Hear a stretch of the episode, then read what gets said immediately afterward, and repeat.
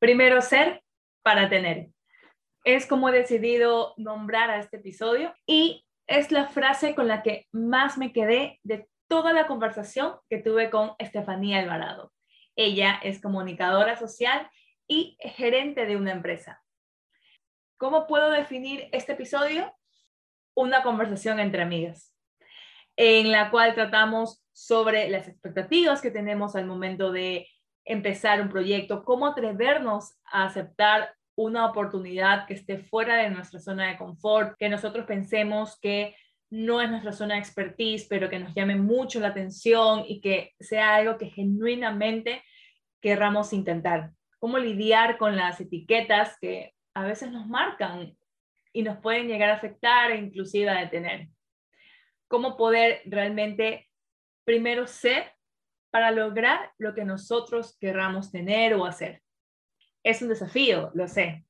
Y por eso me llena tanto de emoción presentarles este episodio, porque van a poder escuchar de primera mano experiencias muy cercanas con las cuales estoy segura se van a poder identificar. Y bueno, espero que lo puedan disfrutar. Así que bienvenidos a un nuevo episodio de Tu marca en el mundo. Soy Mili García y soy tu host. Gracias por acompañarme.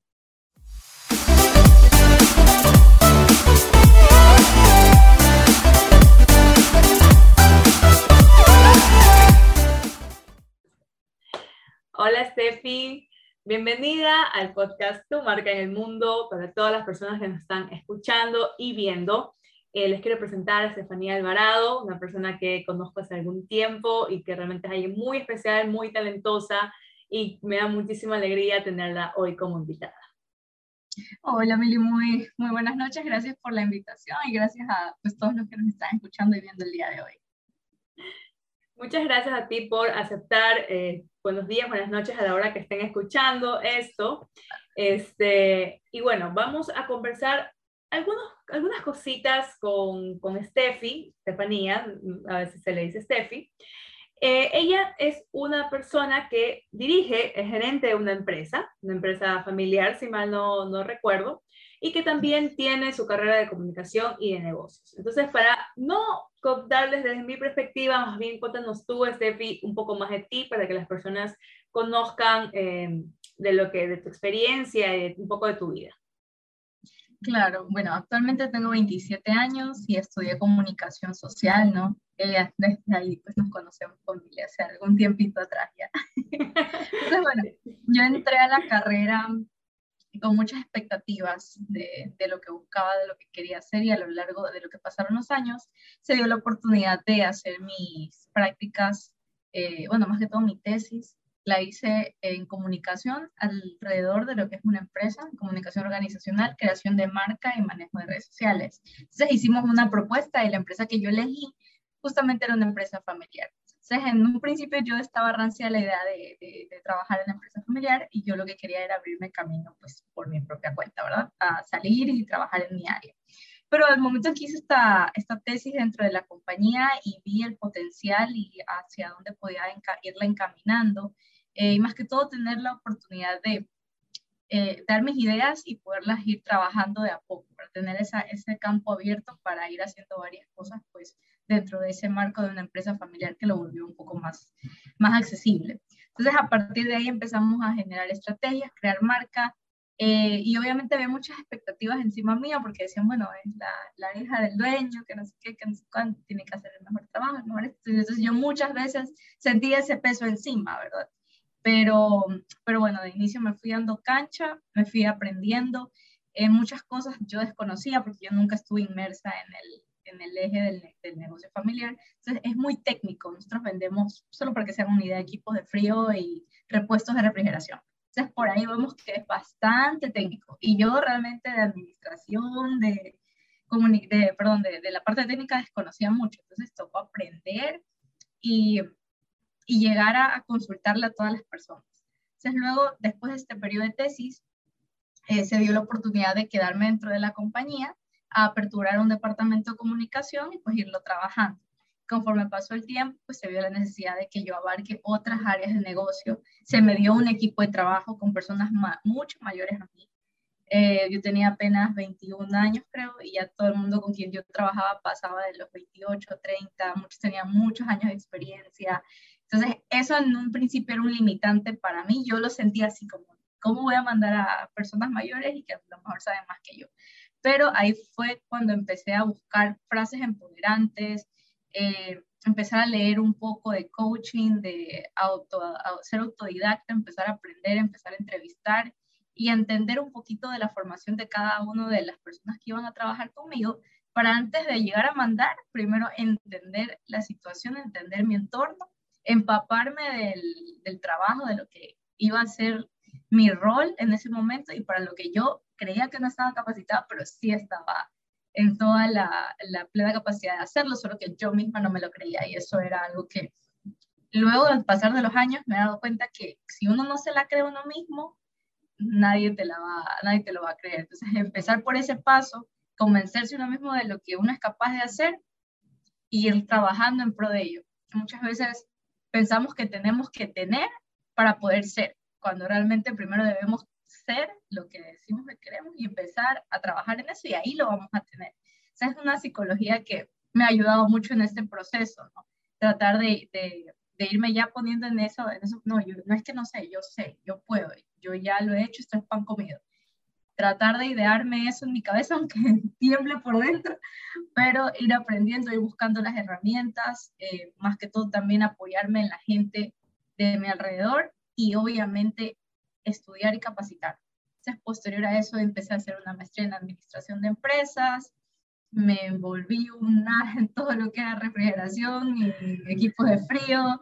Yo ya manejo al 100% la, la compañía del, del, título que conseguí en ese momento. He ido escalando, ya van cinco años y actualmente ya gerencio la compañía con más de 12 trabajadores. Cuando yo entré éramos cuatro y de mi, desde que estoy dentro del, de la gerencia hemos podido ir creciendo, incrementando con ideas nuevas, apoyada también en los, en los elementos que ya estaban conmigo y en estos tres años hemos crecido pues, exponencialmente, son 12 personas enroladas con, con un potencial de crecimiento bastante alto de lo que se inició en un principio, ¿verdad? Entonces, un poquito fue un proceso brusco, pero que lo aprendí a disfrutar y que conforme entendí que no dependía solo de mí, sino que tenía que trabajar con los demás, y conforme entendí también que yo tenía que creérmela antes de cualquier cosa, fue que empecé a generar ya nuevas estrategias. Ir saliendo de los miedos y temores y de las dudas y de la gente y de pensar en todo lo que la gente puede estar pensando de mí. No es que si digo que no sé, es que si me muestro que no entiendo, es que si pregunto, ¿cómo van a pensar de mí si yo ya he estudiado, ya me gradué, ya, cómo voy a estar preguntando algo técnico? O sea, librarme un poco de esos pensamientos y ir al ruedo. Ahora, pero ¿cómo si hay personas, como en tu caso, que se ven en este camino de que inician siendo algo, están en una carrera, que es una carrera que les apasiona, que les gusta, pero que siendo multifacéticos como somos todos los seres humanos, se puede presentar algo que también nos guste.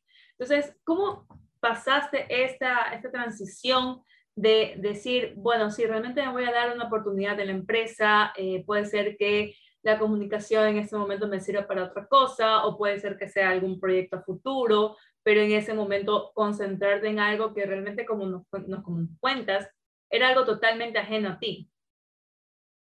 Bueno, esa es una buena pregunta. Y siempre me gusta reflexionar un poco en, en, en, cómo pasó ese proceso. En primera instancia, yo estaba, como te decía, rancia, pero siempre aprender a hacer un checklist de las posibilidades, de los pros y los contras de todo, no solamente basarte en me gusta o no me gusta, cómo me siento en ese momento. Más allá de cómo me siento, también es cuáles son las circunstancias que están envueltas alrededor. Entonces, en pro de ambas cosas, lo que hice fue tratar de ver beneficios, consecuencias y uh, posibles opciones que podrían ser en contra mía, ¿no? Entonces, al hacer ese análisis, y decir, sabes que es importante darle una oportunidad a algo nuevo, ponerme fuera de mi zona de confort, porque yo decía, si bien siempre todo ha sido como, cuando uno tiene una habilidad, siente que todo fluye, ¿verdad? Y uno siente contento porque lo está haciendo bien. Pero al momento en que haces algo, así es una mínima cosa, y no te sale bien, a veces pensamos, no, ya, entonces esto no es para mí, y lo desechamos. Entonces, en cambio, yo decía, si esto no me sale bien, yo sé que puedo, voy a tratar de demostrarlo y voy a hacer, lo voy a hacer a ver qué tal me va y sé que voy a poder y si no, pues, pues bueno, por lo menos le di el chance a ver que esto fluya. Y en ese proceso dije también, ¿cómo puedo coger mis habilidades para esto que lo veo tan complejo o que no me gusta? Entonces empecé a buscar cómo la administración de empresas y la parte técnica del movimiento del negocio se relacionaba con la comunicación, que era lo que me apasionaba. Entonces me di cuenta que el eje era tratar con personas. Sea, en la administración tú no administras un negocio, tú administras personas. Si las personas no trabajan contigo porque deseen hacerlo, porque realmente sienten una afinidad contigo, no va a fluir. Si lo hacen solo por un sueldo, porque tú lo estás mandando, vas a encontrarte con muchas cosas en el camino. Entonces, usar la comunicación interna, la comunicación interpersonal con mis colaboradores eh, es algo que me llamó mucho la atención. En apoyarme en ellos mediante todas las estrategias que aprendí en comunicación para generar este buen ambiente laboral que me permitiera a mí también el crecimiento con ellos y dije, ok, no voy a ir con la estrategia típica de yo voy a decir lo que hay que hacer, no, voy a emprender desde lo que ellos piensan y con ellos quiero construir. Entonces empecé a hacer mi laboratorio de comunicación ahí en la empresa para una nueva forma hacer negocios. Exacto, busqué una nueva forma de hacer negocios, me empoderé del personal, ellos me han apoyado, me apoyaron bastante, se fueron eh, acoplando a mí y dije, ok, esta es la, esta es la, la manera, no necesariamente tengo que mm. ser el gurú de todo, y eso siempre le digo a los emprendedores, que muchas veces trato con muchos emprendimientos, que a veces tenemos una habilidad muy buena, pero siempre, si la quieres potenciar en tu negocio, vas a necesitar de alguna manera administrarlo, ¿verdad? Si quieres llevarlo a otros niveles. Entonces, tu habilidad está ahí, pero al final no te gusta la parte administrativa, el papeleo y tal.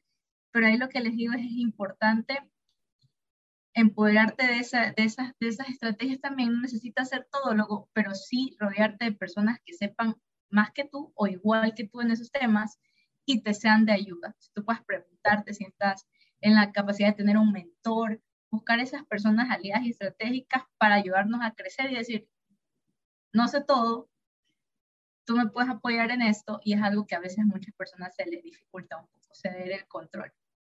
Y eso, es, tan importante poder preguntar, o sea, saber, eh, saber que uno, porque realmente hay veces que nosotros mismos nos imponemos esta creencia limitante de que no, si pregunto voy a quedar como tonto o la gente no me va a tomar en serio, pero realmente siempre tenemos algo nuevo que aprender, cualquier persona, porque no todos, no somos expertos en todo, y esa es la realidad. Más bien es poder abrirnos a preguntar a los demás.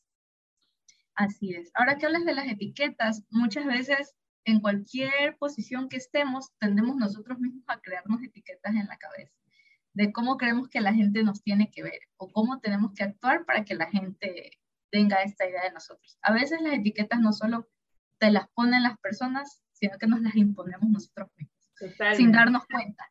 Entonces ahí es cuando, cuando, cuando te pones a pensar como, ¿y si hago esto, qué van a pensar aquí? ¿O me van a llamar así? ¿O qué, qué tengo que hacer para encajar en esa etiqueta? En mi caso era, ah, no, es que es la hija de, de, entonces tiene que hacer esto, esto, tiene que saber esto, esto, esto, lo otro. Sea, yo ya en el momento que dije, ok, me voy a desprender de esta etiqueta, si lo hago bien, si lo hago mal, soy yo tratando de probar estrategias y viendo qué hay, no en función de lo que el resto espera de mí. Ya cuando me libré de ese peso, las cosas empezaron a fluir mucho mejor. ¿Y cómo fue ahí con tu papá? Porque sea lo que sea, este, él es la hija del dueño. Entonces, si bien es cierto, tú mismo te liberaste de esa etiqueta, ¿hubo por parte de él algún tipo de conversación contigo? Eh, ¿Cómo fue el apoyo por parte de él? Bueno, lo bueno de él es que es una persona muy tecnológica, abierta, innovadora. Entonces, por ese lado, conversar con él siempre fue fluido. Siempre me dio cancha a, poder aplicar y hacer lo que, yo sugiriera. Siempre fue un apoyo por ese lado. Pero también por otro, pues, obviamente, había muchas cosas que tenía que ir aprendiendo. Entonces, él, el proceso de él ir cediendo también no siempre fue, fue fácil, ¿no? Ir cediendo el control. Entonces, a veces como que nos, nos encontrábamos ahí, pero... El encuentro generacional. Sí, pero fue bastante fluido, en eso no puedo, no puedo eh, decir otra cosa, él sí me ha, me ha, dado bastante, bastante apoyo. En el personal, en cambio, sí fue un poco difícil porque muchas veces no querían acatar como mi, mi, mi rango, ¿verdad? Entonces tuve que irme los ganando, ganando, ganando y fluyó. Como te digo, apliqué la estrategia de llegar a conocerlos y entender y, y aplicar. Te digo, yo era la más joven de todos. Entonces, claro. fui la, más pequeña de todos. Es que eso sí es, es complicado, o sea, es complicado por, por cómo nos han criado como sociedad.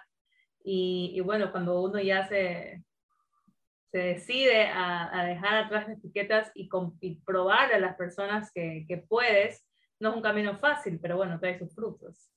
Y también, bueno, en el área donde yo estoy, la mayoría son hombres, prácticamente. Todos son hombres. El área técnica del cuerpo, de, nosotros, como te decía, vendemos equipos de frío y repuestos. Entonces, en su mayoría son técnicos de refrigeración, con quienes hay que tratar al diario. Entonces, por ende, por decirte, no hace mucho estuve en una capacitación técnica en Guatemala, todos eran hombres, el 100% yo era la única, la única mujer dentro de la charla. Eh, y ese es el, como el diario del negocio actualmente también dentro de la empresa, por más que también nos gusta compartir con muchas mujeres dentro de Global Refrigeración, en su mayoría de los 12 creo que hay 8 varones.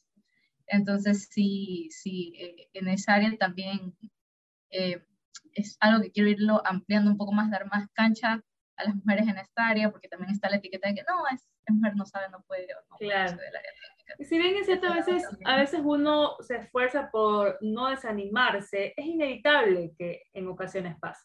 Pero ¿cómo no, no dejar que esto te detenga? ¿Cómo no dejar que esto te diga, no, o sea, definitivamente tengo que ir a un área que sea más para mí, que sea que esté más ocupada por mujeres. Créeme que mil veces quise votarme. mil veces quise tirar la toalla. ¿Por qué no lo hiciste? Porque, bueno, yo pensaba, siempre he tratado de, animarme por el hecho de buscar challenge, o sea, algo que yo quiera vencer y decir, ¿sabes qué?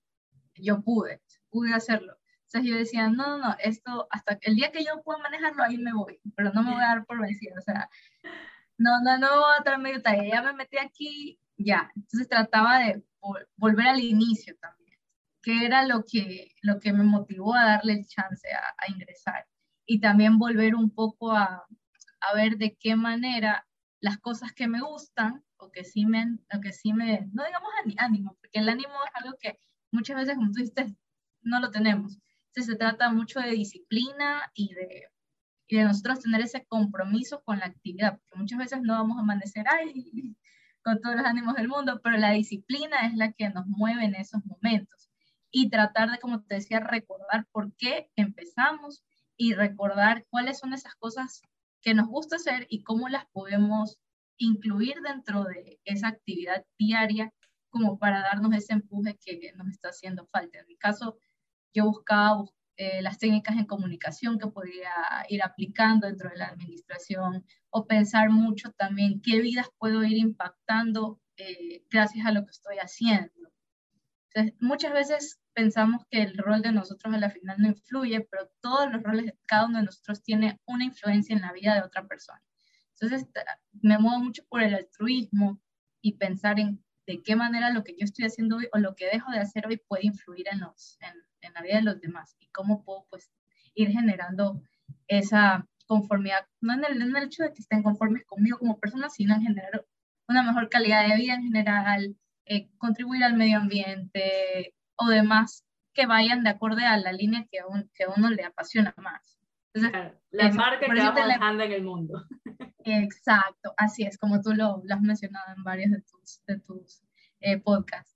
Y también, bueno, en la empresa tengo un gatito, y, dos gatitos y un perrito que tenemos adoptados, que encontramos. Entonces, el tenerlos a ellos también por ahí, bueno, a mí me encantan los animales, por eso te lo menciono. Entonces, como tenerlos por ahí y saber que de alguna manera los apoyamos y cuando tienen bebés por ahí los metemos a todos en adopción, tratar de buscarles hogar. Entonces son actividades pequeñitas, pero que a lo largo de un día tedioso, verlo al gatito allí, jugar con él un rato, o recordar también las vidas que se impactan dentro del negocio, conversar con mis colaboradores, escuchar sus preocupaciones, ser de alguna manera un apoyo para ellos, también son cosas que, que en lo personal sí me motivan a, a seguir cuando ya quiero votar. Y algo que a mí en alguna ocasión me dijo una coach que, que tuve y que me pareció una de las enseñanzas como más claves que he tenido en el último tiempo es que, por ejemplo, para las personas que son emprendedores y nos están escuchando, que nosotros cuando trabajamos para alguien, es como que no, o sea, si me sienta mal, así no esté del mejor ánimo, así me pase algo, yo tengo que cumplir. Tengo que aparecerme, tengo que cumplir, tengo que ir, tengo que cumplir con mi horario.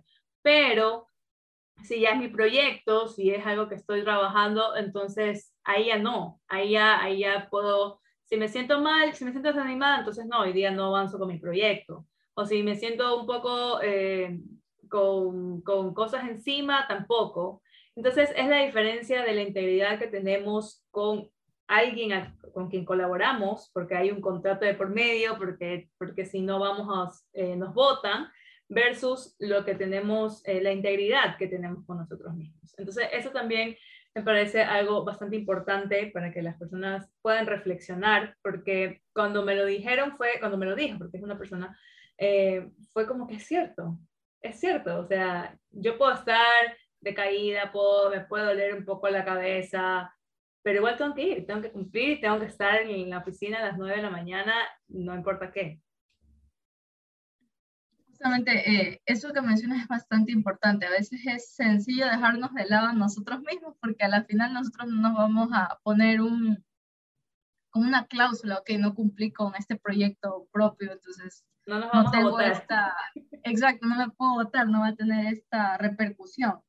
Pero eh, en ese sentido también me ha ayudado mucho tratar de tener como, en algún momento, ya que tú mencionas el tema del coche, en algún momento a mí también me mencionaron algo, algo similar y el tema era, me hacían pensar en cuando tú das un regalo, ¿verdad? También, cuando vas a dar un regalo a otra persona, a veces nos esmeramos mucho en pensar, ok, ¿qué le doy esto? Pero cuando nos queremos dedicar un tiempo a nosotros o darnos un regalo a nosotros, a veces decimos, no, pero es que ya no tengo dinero para esto, ¿no? sí, nos vamos de acuerdo.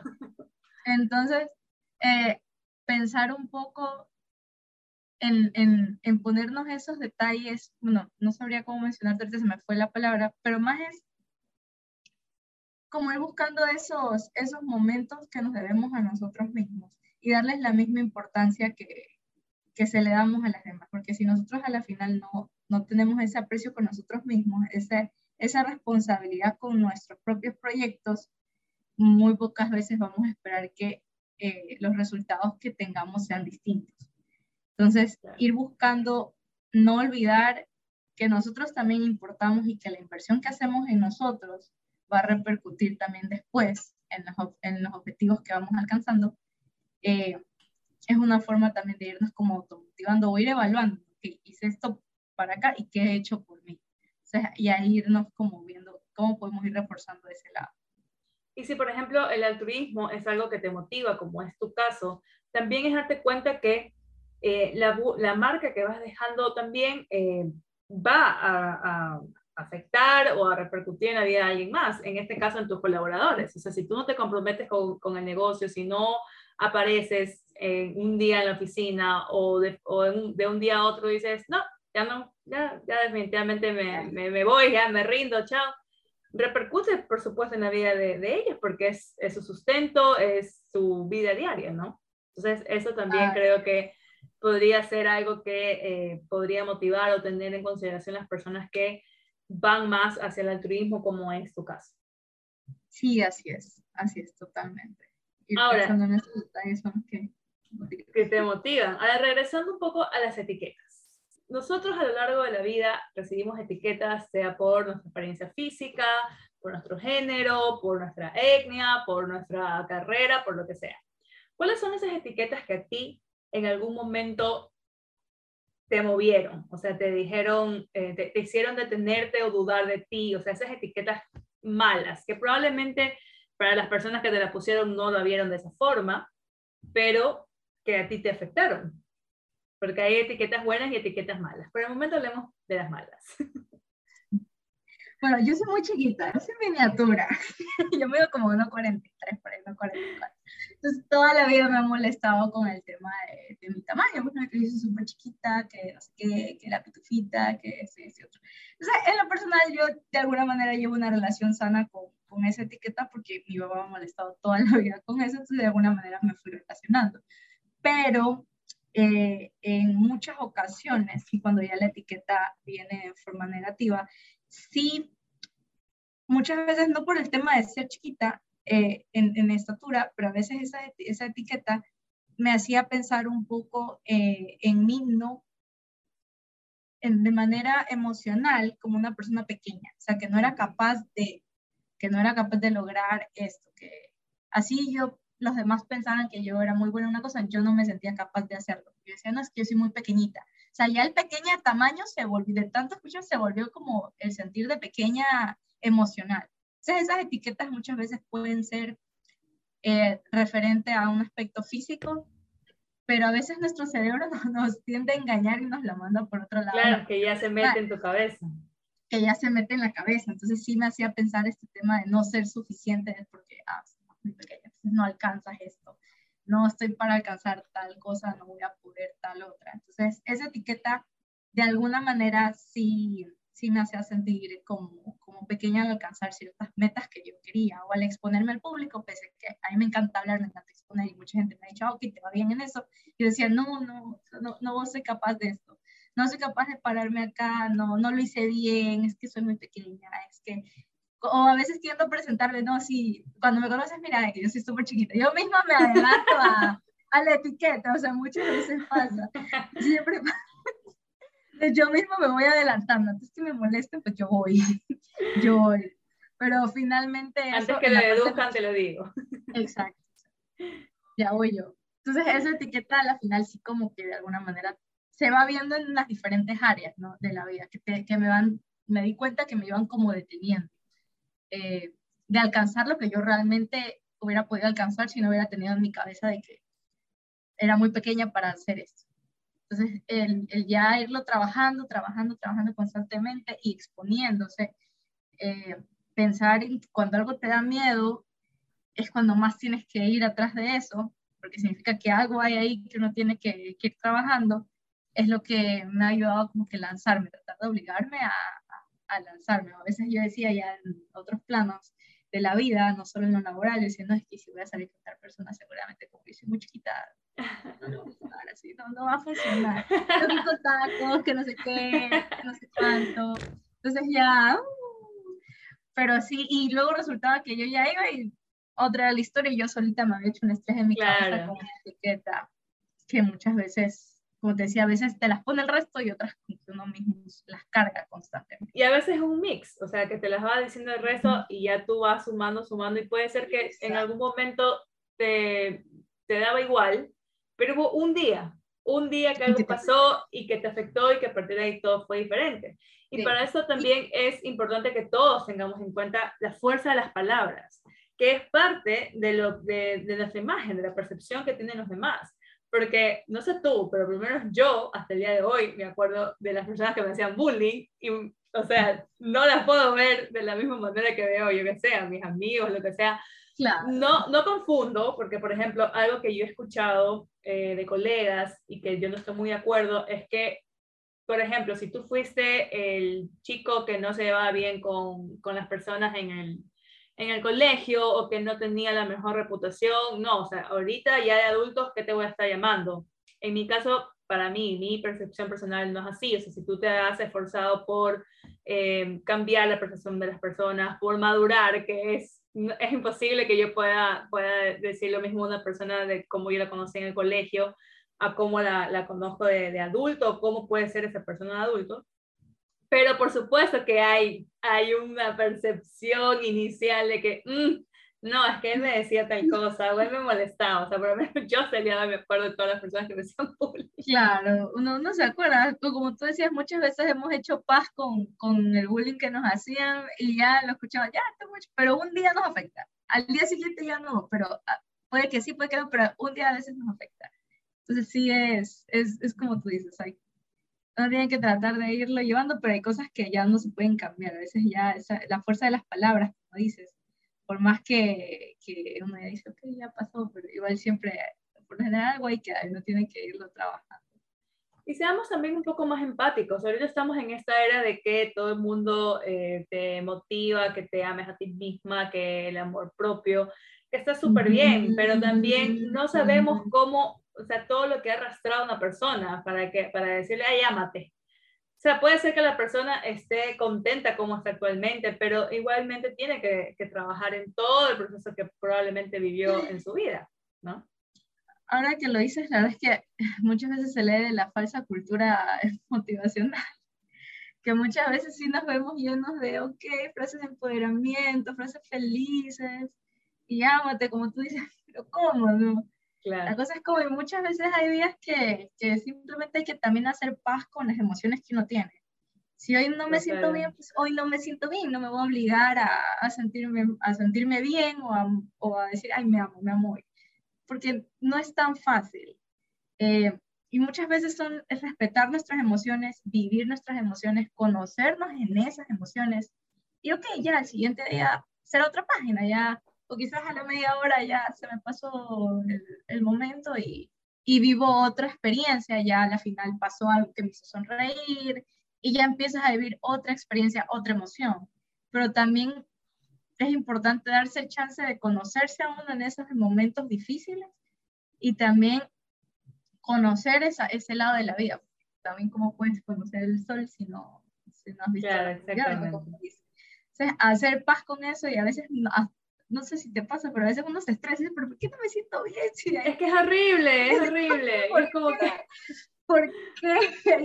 lo estoy intentando, lo estoy intentando, pero no lo logro. Hoy no lo logro, ayer lo logré, hoy no lo logro. Hoy no lo logro.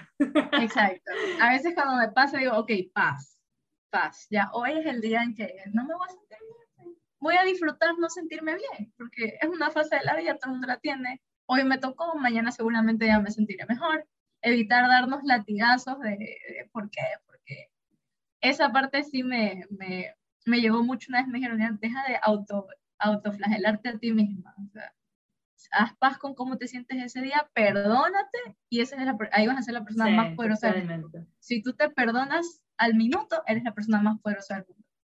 Porque bueno, a, veces no se puede al minuto, pero con que te perdones creo que está, está muy bueno. No, me, me, refiero a, con perdonarse me refiero a no no culparte. Estarte juzgando, exacto.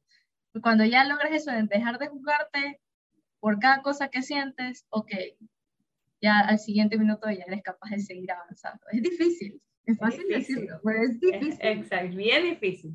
Ahora, bien difícil. Steffi, cambiando un poco del tema de las etiquetas, eh, hablando de lo que estábamos conversando al inicio, me comentabas todo el, trayecto que, que había seguido hasta donde estás ahorita. Mucho de lo que yo pude deducir, mucho se trató de convicción. ¿Cómo trabajamos esa convicción? en la convicción, bueno, de, de, la manera en que yo lo fui trabajando fue fijarme una meta. Me fijé, traté de ponerme una meta y decir, ok, así sea lo que sea que pase, voy a ver cómo lo hago, pero de que llego ahí, llego ahí.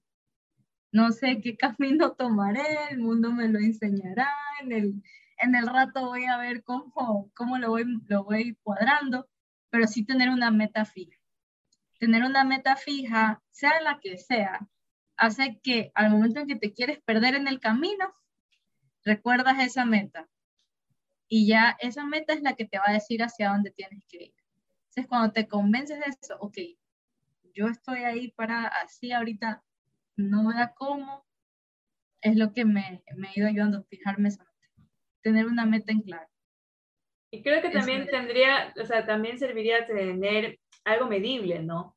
Como que voy a, alcanzar esto en tantos meses o em, voy a primero hacer estos primeros pasos para llegar a esto. Creo que eso también ayuda a no desistir en el intento, porque a veces vemos la meta tan grande y que, que puede ser que estemos en una, entre comillas, mala racha, que vemos como que las cosas no nos salen como queremos, pero a veces somos nosotros mismos que provocamos eso, porque vemos tan imposible la meta que nos, o sea, inconscientemente empezamos a, a ver trabas. Entonces creo que, como tú dices, tener clara la meta y tener claro también los pasos para llegar y que sea algo porque si no, si no llega la frustración si no llega la frustración y dejar botado las cosas Exacto. Eh, algo que a mí a veces me pasaba era que yo no me disfrutaba el trayecto sino que yo ya me visualizaba allí. Entonces, cuando no,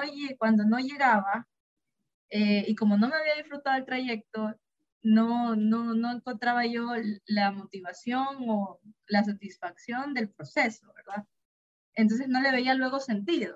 Luego al final iba alcanzando cosas y no les encontraba el sentido. Entonces, como tú dices, el ir poniendo cosas medibles, eso nos va ayudando a disfrutar el proceso. Ok, mi meta grande es esta, pero de cuáles van a ser los pasos estratégicos que voy a ir dando y no medirme por la meta, sino medirme por cómo he ido avanzando en esos pasos que yo me puse. Pueden ser cosas sencillas como cosas un poco más estructuradas. En mi caso, bueno, te resumí muchísimo, pero dentro de todo ese proceso fui buscando talleres pequeños, me hice un diplomado en un área que es importaciones, que es otro mundo. Entonces me fui poniendo esas cosas y dentro de ese proceso ir buscando deberes pequeños, tareas pequeñas, diciendo, ok, ayer sabía esto, ¿cuánto sé hoy? ¿Cuánto pretendo saber mañana? No de aquí a tres, cuatro años que era mi meta, o es mi meta final, pero cómo me voy poniendo eh, estas metas diarias. ¿no? Ser un día mejor que lo que fui ayer. Irme midiendo por ese lado, más no por la meta final, porque ahí sí la veía muy grande y decía, Yo justamente leí eso en un libro, bueno, que realmente debo confesar los eh, queridos oyentes. Me cuesta un poco mantener la lectura. Entonces empecé un libro que no lo he terminado, pero de lo poco que leí, este, que se llama Hábitos Atómicos, y justamente en ese libro hablan del, proceso, de cómo es, em, e, es el motivo real de por qué las personas existen, porque ven una meta tan lejana, tan grande, y dicen, no, no lo voy a poder lograr, pero si te enfocas, em, si mal no recuerdo, ponía el ejemplo de unos ciclistas entonces los ciclistas se pusieron, el entrenador de los ciclistas se puso mejorar los, eh, mejorar los tiempos cada día. Entonces era como que un segundo, un minuto cada día. Y así iban sumando, iban sumando hasta que llegaron a la meta que él quería y que era una meta que nadie había podido alcanzar, ningún entrenador había podido alcanzar en los últimos años. Entonces ahí creo que radica, como tú dices, eh, el tema de alcanzarla, enfocarnos en los pasitos y tener claro qué necesitamos para llegar. O sea, en tu caso, sabías que tenías que aprender de importación, que tenías que aprender de finanzas, de negocios, y viste, eh, planificaste, porque tampoco es que es, ay, bueno, ahorita me voy a meter a un masterado, ahorita me voy a meter, no, es, tener una planificación, tener claro qué es lo que se necesita para poder llegar a eso. Y buscarlo, no atreverse. Yo en mi tema de importación, no sé si me atrevo en algún momento, mi hermana eh, es más de esa área, pero yo por el momento importación no creo. Negocios sí me llama la atención, debo confesarlo, pero... Yo creía que administración y negocios es algo que a todo el mundo le vendría bien. Yo también creo. Todos tenemos habilidades que se pueden potenciar y tener una estructura básica por ese lado es muy, es muy bueno. especialmente para los emprendedores, 100% recomendado para el emprendedor tener noción de, de negocios en general.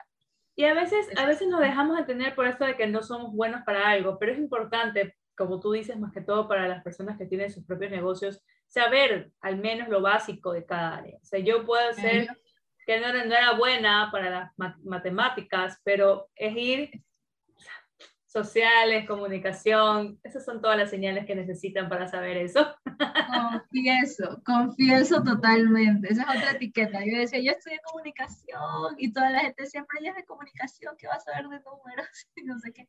Pero la mayoría de los sistemas de comunicación, eh, perdón, de, de matemáticas y, y, y, contabilidad y un shampoo y todo, pero ¿qué ocurría? Que eh, luego para explicar esos números tenías que hablarlos, entonces entraba la comunicación. Entonces lo, nos íbamos ahí como compactando y ahí fui aprendiendo en el ruedo. Bien forzado.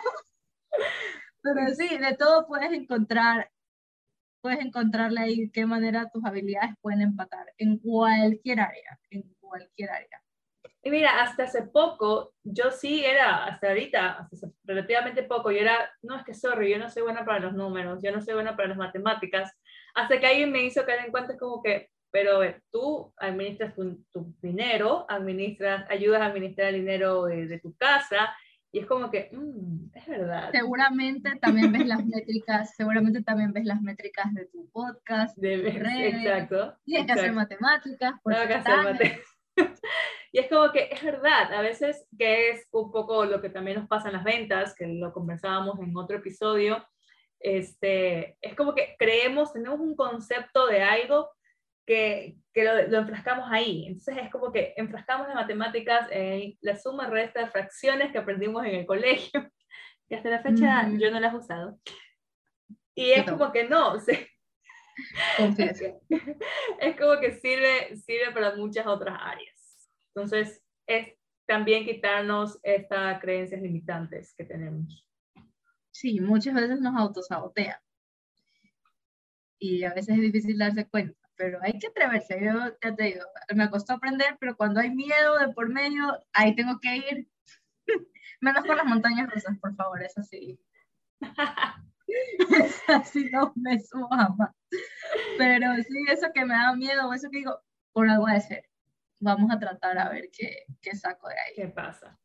Siempre, siempre mantener la seguridad. Ahora, Steffi, un poco para ir cerrando este episodio que ha sido tan entretenido y que la verdad lo he disfrutado muchísimo. Al momento me, me estabas contando que cuando has tenido que eh, asistir a seminarios o inclusive, eh, me imagino, manejas también diferentes tipos de reuniones en el cargo que tienes. ¿Qué es lo que tú prestas atención al momento de conocer a alguien? Es decir, ¿Qué prestas atención de ti misma para decir, cuidar determinados detalles y tener consciente, estar consciente de la percepción que dejas en la otra persona? Ok.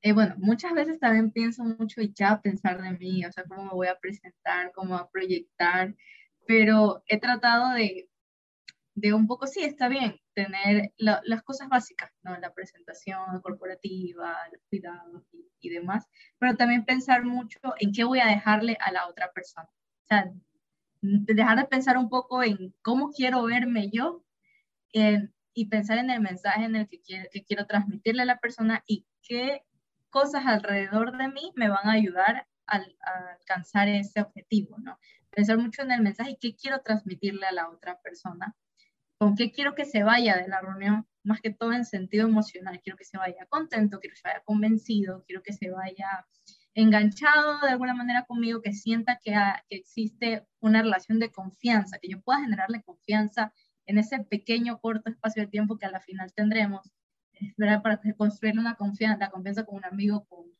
los clientes en general se necesita mucho tiempo, pero en una primera conversación generar por lo menos esa, esa conexión de que la persona diga, ok, parece una persona fiable para hacer negocios, eh, cómo llevar ese, esa emoción a esa persona es lo que trato de cuidar mucho.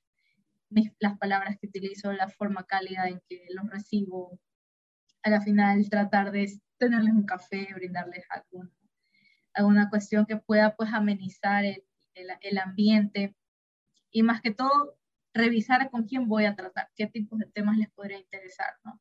E irlos, darme el tiempo de unos primeros 3, 5 minutos, conocer a la persona antes de entrar directo al, al, business, ¿no?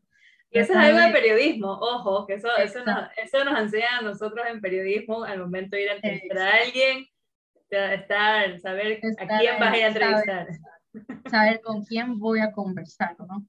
Eh, pero el momento de dejar de pensar, como te decía, en cómo me voy a ver a pensar en qué quiero transmitir, en qué es el mensaje con el que quiero que se vaya, no solo cómo voy a ver yo en, no en sentido físico, sino también muchas veces yo estructuraba mucho hasta cómo quería hablar. Entonces me daba cuenta que cuando ya caí en ese error, me autosaboteaba, porque quería controlarlo todo de tal manera que, que no me permitía fluir. Yo misma me condicionaba en una cajita. Te eh, entiendo, yo soy una freak de ¿Cómo quería que así? Entonces sí, el, el el dejar de pensar en mí únicamente, cómo me quería proyectar, pensar en con qué mensaje quería que se vaya la otra persona, cómo quería que la otra persona se sienta y construir bien el mensaje que quería llevarle, que sea más importante el mensaje que la percepción que yo quería que se lleve de mí como persona, sino el mensaje que quería entregarle. Y bueno, a través de mí, obviamente como mensajera, lógico, cuidando aspectos básicos como, como te mencioné, la imagen, cuidado, el lugar, el entorno, Eh, obviamente, no darle un check a esos, a esos pequeños detalles, que la oficina esté limpia, que si le va a servir un café, que esté pues la taza y todo lo demás en orden. O sea, aparte de esos detalles, pensar más que todo en el mensaje que quiero que lleve. Exacto, y queridos amigos oyentes, en esto que nos acaba de comentar eh, Steffi, hay que tener en cuenta la importancia de la autenticidad, que como ella nos decía, al inicio ella lo planeaba tanto que ya se autosaboteaba porque dejaba de ser ella, ya era más como un guion, entonces esa es la importancia de poder mantener nuestra autenticidad y mezclarlo con el servicio, con el don de servicio que, que es justamente de lo que hemos conversado en diferentes episodios, eh, que es lo que motiva para eh, la marca personal, porque es... La verdad. Decir qué le puedo ofrecer a, a, las más personas. No se trata de mí, se trata de qué puedo yo hacer por ellas, en qué, de qué forma les puedo ayudar. La verdad te cuento que lo que dices es tan cierto que a mí hasta me, yo me río bastante, hasta me costaba reírme, o sea, yo no podía ni sonreír ahí porque yo estaba, o sea, ya me encasillaba, como tú dices, me dejaba de ser yo, dejaba de hacer, de ser Estefanía así espontánea, a tener como un, un rol ya fijo de, no. Esa Estefanía es demasiado extrovertida. Yo no me imagino una Estefanía hiperseria, por ejemplo. Pues yo no me la imagino. espantaba, mi primera me espantaba. Pero trabajar en eso sí es, es muy bueno. Es muy bueno y también tener claro el mensaje, como tú decías. Esto lo hemos también visto en, en otros episodios, pero es súper claro que tengas eh, en cuenta y que tengas los lineamientos de qué es lo que quieres decir eh, y para qué lo quieres decir, que es también súper importante tener claro cuál es el objetivo del mensaje que le quieres dar. Y respecto a lo que nos comentabas del, del tema del entorno y todo, es darle la importancia al caso, ¿no? O sea, porque ya no solo se trata de ti, sino que la persona pueda percibir que a ti te importa, que a ti te importa realmente eh, todo esto, te importa el tiempo que, que, esta persona está invirtiendo, te importa que se haya tomado eh, el, la delicadeza de atenderte, de estar ahí presencialmente o remotamente. Y es bastante, es clave y a veces las personas le dan tanto desdén a esto que sea lo que sea termina perjudicando tu imagen. O sea, al momento de que tú tienes una cita y a la, la cita es a las 9 y a ti a las 9 y 1 tú le escribes a la persona a decir, sorry, no me voy a poder conectar, como que vamos otro día, o sea que queda mal tu imagen, porque ya la persona apartó su tiempo, dejó de hacer cosas, te agendó y es, es todo un despliegue de situaciones que se pueden dar.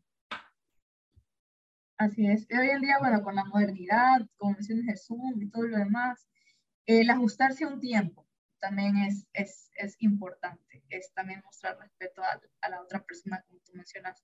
Hoy en día las reuniones son así, o sea, te voy a dar 30 minutos de, del día y en esos 30 minutos ajusta todo tu mensaje y, y hazlo funcionar. Entonces, respetar también esos tiempos, como tú dices, los horarios. Entonces, mostrar que nos importa la persona a la que vamos a tratar y, y estructurar el mensaje de tal manera que la persona se lleve algo importante para él no, no solamente de, ah, ok, qué bonito todo, sino realmente qué es lo útil que, que, cómo me va a servir a mí este negocio, esta idea o este tiempo que invertí en, en mi vida diaria, en mi negocio o en el área que estemos tratando.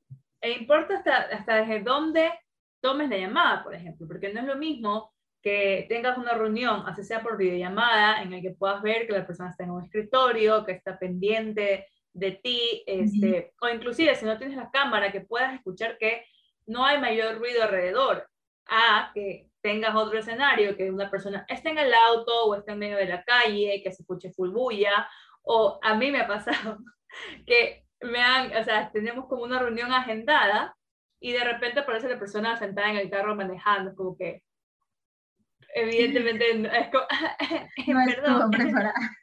no estuvo preparada, porque claro, o sea, si le pides a alguien que, que tenga una reunión, que revisen algo, que te presente algo, las, las personas no, no se van a sentir ni siquiera comprometidas ni motivadas. Puede ser que ya, que te dejen pasar esa reunión, pero que eso también afecta y mina la confianza que tienen en ti.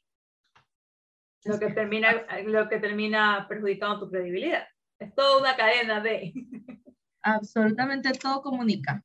Y cada acción que hacemos, creamos o no, como tú dices, tiene una huella en el mundo, cada acción que tomamos. Entonces, pensar en eso, en pro de me conviene o no me conviene.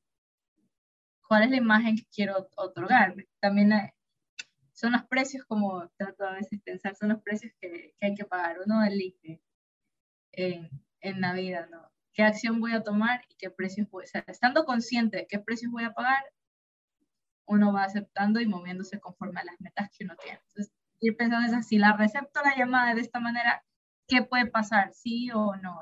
Y irlos, irlos eh, delimitando por ese lado. Me parece una excelente comparación, un excelente ejemplo que acabas de hacer. Steffi, te quiero agradecer muchísimo por tu tiempo, por aceptar la, aceptar la invitación. Eh, por favor, coméntanos dónde las personas te pueden encontrar, eh, coméntanos cómo se llama tu, tu, negocio, por si acaso alguien está interesado en conseguir equipos de frío, guiño, guiño.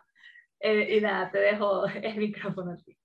Claro que sí, gracias, Mili. Ha sido un momento espectacular poder compartir contigo, estar en esta charla, recordar varias varios puntos importantes, compartirlos pues también con los demás, que de alguna manera eh, mi experiencia pueda serles de utilidad. Y pues yo también he destacado muchas cosas muy importantes hoy y seguro en sus comentarios también, los voy a estar leyendo, eh, seguramente también encontrar muchas cosas importantes para mí y para el crecimiento.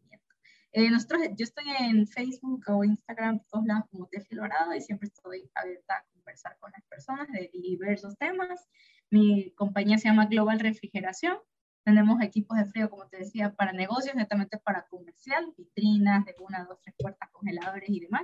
Así que todos tus equipos, tus productos de frío van a estar en perfecto estado ahí con Global Refrigeración. Muchísimas gracias, Steffi, y a todos nuestros oyentes. Muchísimas gracias por llegar hasta aquí. Como saben, pueden encontrarme en Instagram como arroba. Para mí siempre es un placer poder conversar con ustedes. Hasta, hasta la próxima. Bye.